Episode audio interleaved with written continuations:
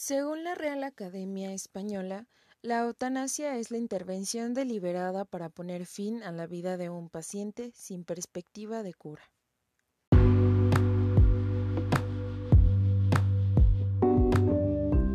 Buenos días, tardes, noches, donde quiera que me estén escuchando. Mi nombre es Sofía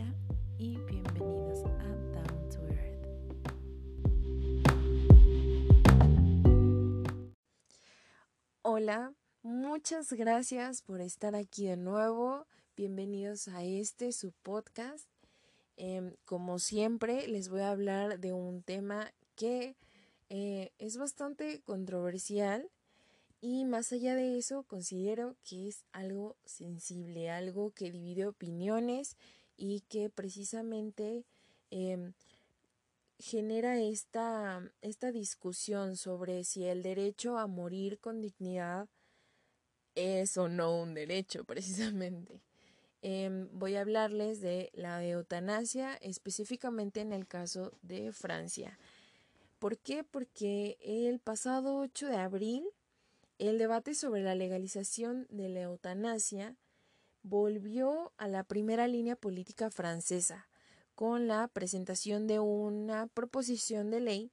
que reabrió heridas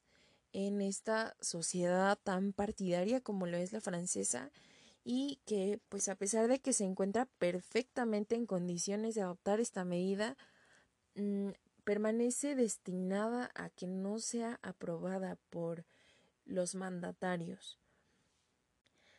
De ratificarse este proyecto de ley, Francia pudo convertirse en el quinto país de la Unión Europea en despenalizar la eutanasia, tras Holanda, Bélgica, Luxemburgo y España. Justo como lo menciona el diputado Olivier Falorni, quien es precisamente el promotor de este proyecto de ley, autorizar la eutanasia permitiría, por así decirlo, poner fin a la hipocresía de dejar que los franceses se exilien en otros países como Bélgica o Suiza para recurrir a ella,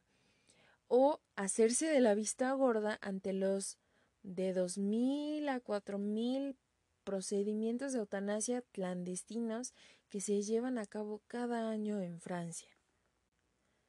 Su proyecto establece que toda persona mayor de edad en estado avanzado o terminal de una enfermedad grave o incurable cualquiera que sea su causa, que le produzca sufrimientos físicos o psíquicos que no puedan ser aliviados o que considere insoportables, podrá solicitar la asistencia médica para morir con ayuda activa, lo cual significaría realmente un gran cambio respecto a la ley Claes Leonetti, autorizada hace aproximadamente cinco años y que lo que realmente legalizó fue la sedación profunda y continua de pacientes terminales que precisamente pues a la par le cerró la puerta a la eutanasia activa. Se podría decir que parte de lo que es más crítico dentro de esta problemática es que además del propio rechazo de los legisladores es que los médicos del mismo país también se oponen a la ley comenzando por aquellos que se dedican a los cuidados paliativos, cuyo objetivo es desarrollar un enfoque completamente diferente para el final de una vida, basado en el alivio del dolor, como ya lo mencioné, mediante sedantes,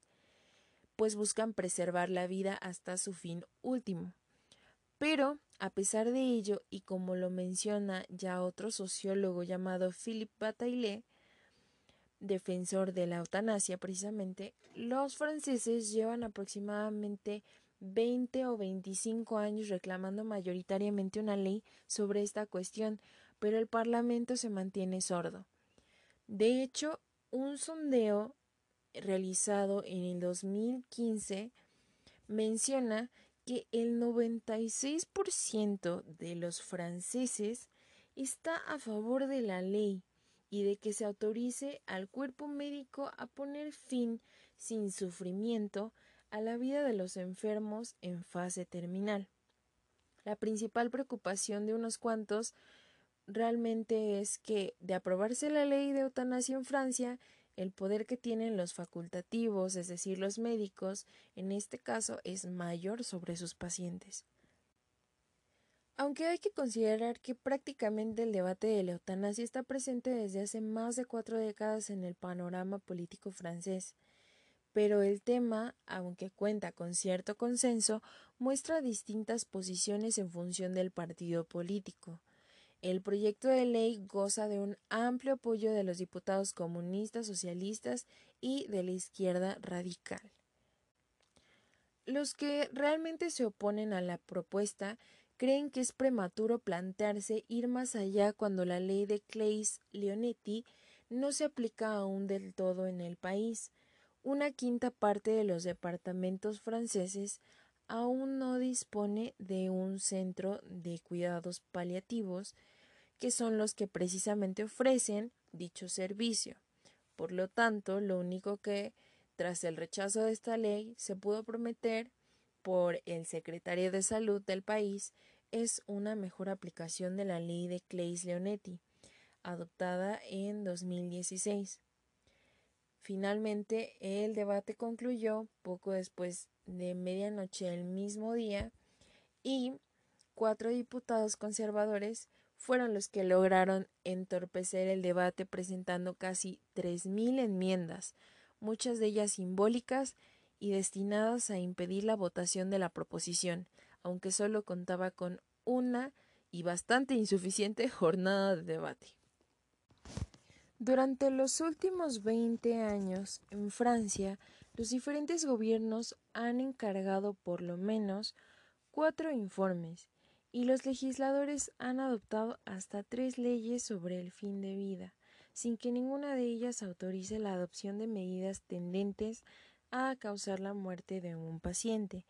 Pero pese a ello, el actual gobierno no considera necesaria la ley, y esto lo podemos notar debido a la postura que Macron ha mantenido. Em, él no incluyó este tema en su programa electoral y de hecho ha mencionado textualmente que cree que sería bueno que en las presidenciales del próximo año fuera uno de los temas de campaña para así poder alimentar y generar un debate social más amplio. Yo considero que la eutanasia es un tema bastante sensible, porque como para unos representa un progreso y la dignificación en el proceso de muerte de un paciente, para otros significa decidir deliberadamente sobre la vida de los pacientes, además de poner en charola de plata el proceso de acompañamiento en un posible suicidio en el caso de los pacientes con trastornos mentales. Holanda, que fue el primer país del mundo en legalizar la eutanasia y el suicidio asistido desde 2002, básicamente incluyó en esta ley que la intervención sea directa y eficaz del médico para poder causar la muerte del paciente que sufre con una enfermedad irreversible y que se encuentra en fase terminal y con un padecimiento insoportable.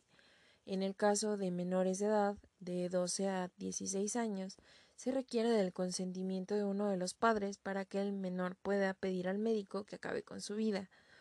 En el caso de los menores de 16 a 17 años, el consentimiento de los padres, aunque participando en la decisión final, no es tan necesario.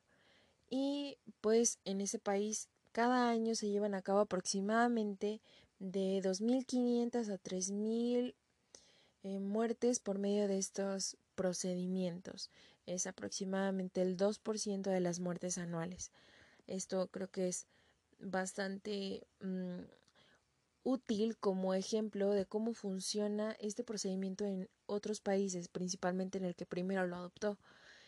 Finalmente me gustaría terminar con una pequeña, em, pues se podría decir que es reflexión del autor Albert Johnson